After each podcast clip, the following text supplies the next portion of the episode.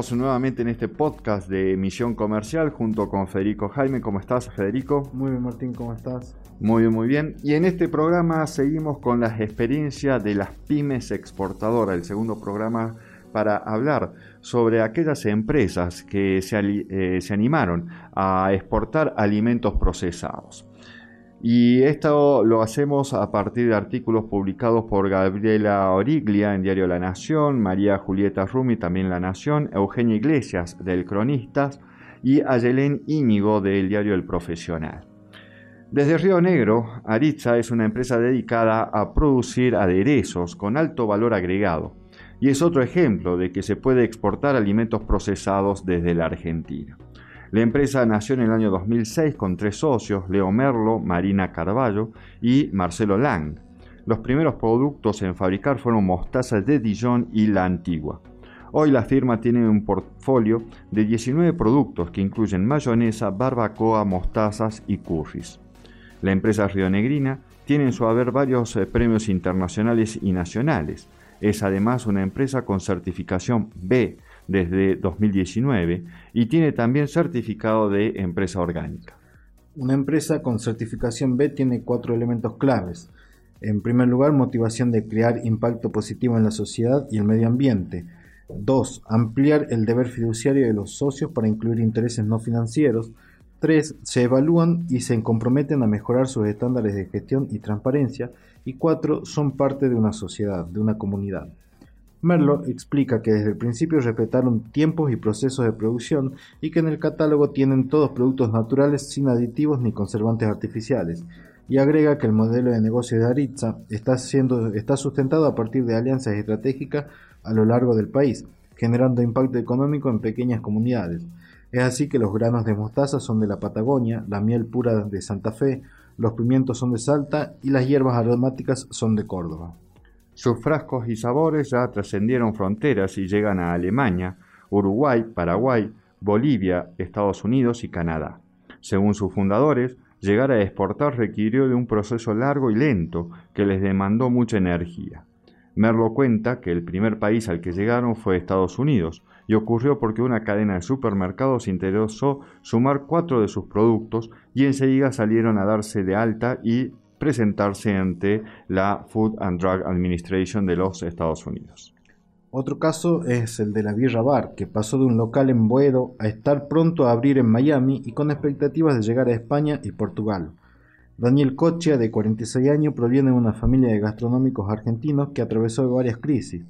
La Birra Bar abrió por primera vez sus puertas en el año 2000, 2000 y post-crisis del año 2001, el negocio mejoró y fue creciendo, hasta que en el año 2014, cuando su hijo se sumó al negocio familiar, idearon una hamburguesa que fue un éxito. Allí sumó un segundo local y luego vinieron 10 franquicias más en la ciudad de Buenos Aires. Y en pandemia están a punto de abrir un local en Miami y en tratativas para llegar a España y Portugal. Coche cuenta, arrancamos con un local muy pequeño, después fuimos a uno más grande y recién ahí pensamos en franquiciar. Tenemos 10 franquicias, dos de las cuales se abrieron en pandemia. También ganamos el premio Best of the, Best en TripAdvisor. abrimos nuestra planta de producción, empezamos a fabricar nuestros propios helados y llevamos adelante las negociaciones para desembarcar en el exterior, explicó. Actualmente, Cocha, junto a su familia, se encuentra en Miami, controlando que todo salga tal como lo tienen planeado, para que sea la matriz de todas las sucursales que pueden franquiciar. El formato del negocio para España y Portugal será distinto, ya que negociaron con una empresa con presencia en esos mercados y de la mano de ellos llegaría con varios locales. La cerveza artesanal argentina también está teniendo notoriedad en mercados exteriores y un ejemplo es Rabieta, una cerveza artesanal con apenas cuatro años en el mercado, pero que desde su nacimiento creció a pasos agigantados. Rabieta nació en el año 2007 con el objetivo de lograr una cerveza artesanal de calidad que pudiera llegar a todas las provincias. Hoy, cuatro años después, con más de 2.000 puntos de venta en todo el país, no solo lograron llegar a todas las provincias, sino que también están en pleno proceso de expansión internacional. Detrás de Rabieta están siete socios, la mayoría con gran experiencia en grandes cervecerías como Heineken, Quilmes o la cerveza Gaines. No sé si escuché mal, pero eh, Rabieta nació en el año 2017. Miguel de Achava, uno de los socios fundadores, cuenta que el año pasado, en plena pandemia, dieron un paso importante al desembarcar en el mercado chino. Para poder entrar en el gigante asiático hicieron un proceso de degustación con consumidores chinos ofreciéndoles sus 11 variedades y en función de estos resultados eligieron las cuatro variedades preferidas para exportar, la Golden, la Red Honey, la Red Iris y la Red Aipa. Y, para, y adoptaron también el calibre de la botella y tuvieron que rediseñar la etiqueta al idioma mandarín. La artesana Rabieta llega a las ciudades de Shanghái, Hong Kong y Henan con dos contenedores por mes, lo que le significa entre 80 mil a 100 mil dólares por envío. En esas ciudades encontraron su nicho de mercado en un público joven a través de ventas en karaokes y autoservicios.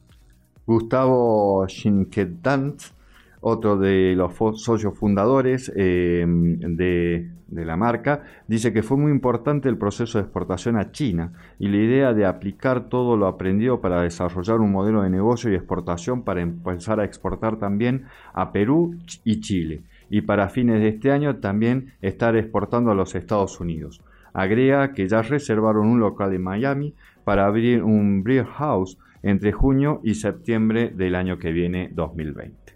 Muchas gracias.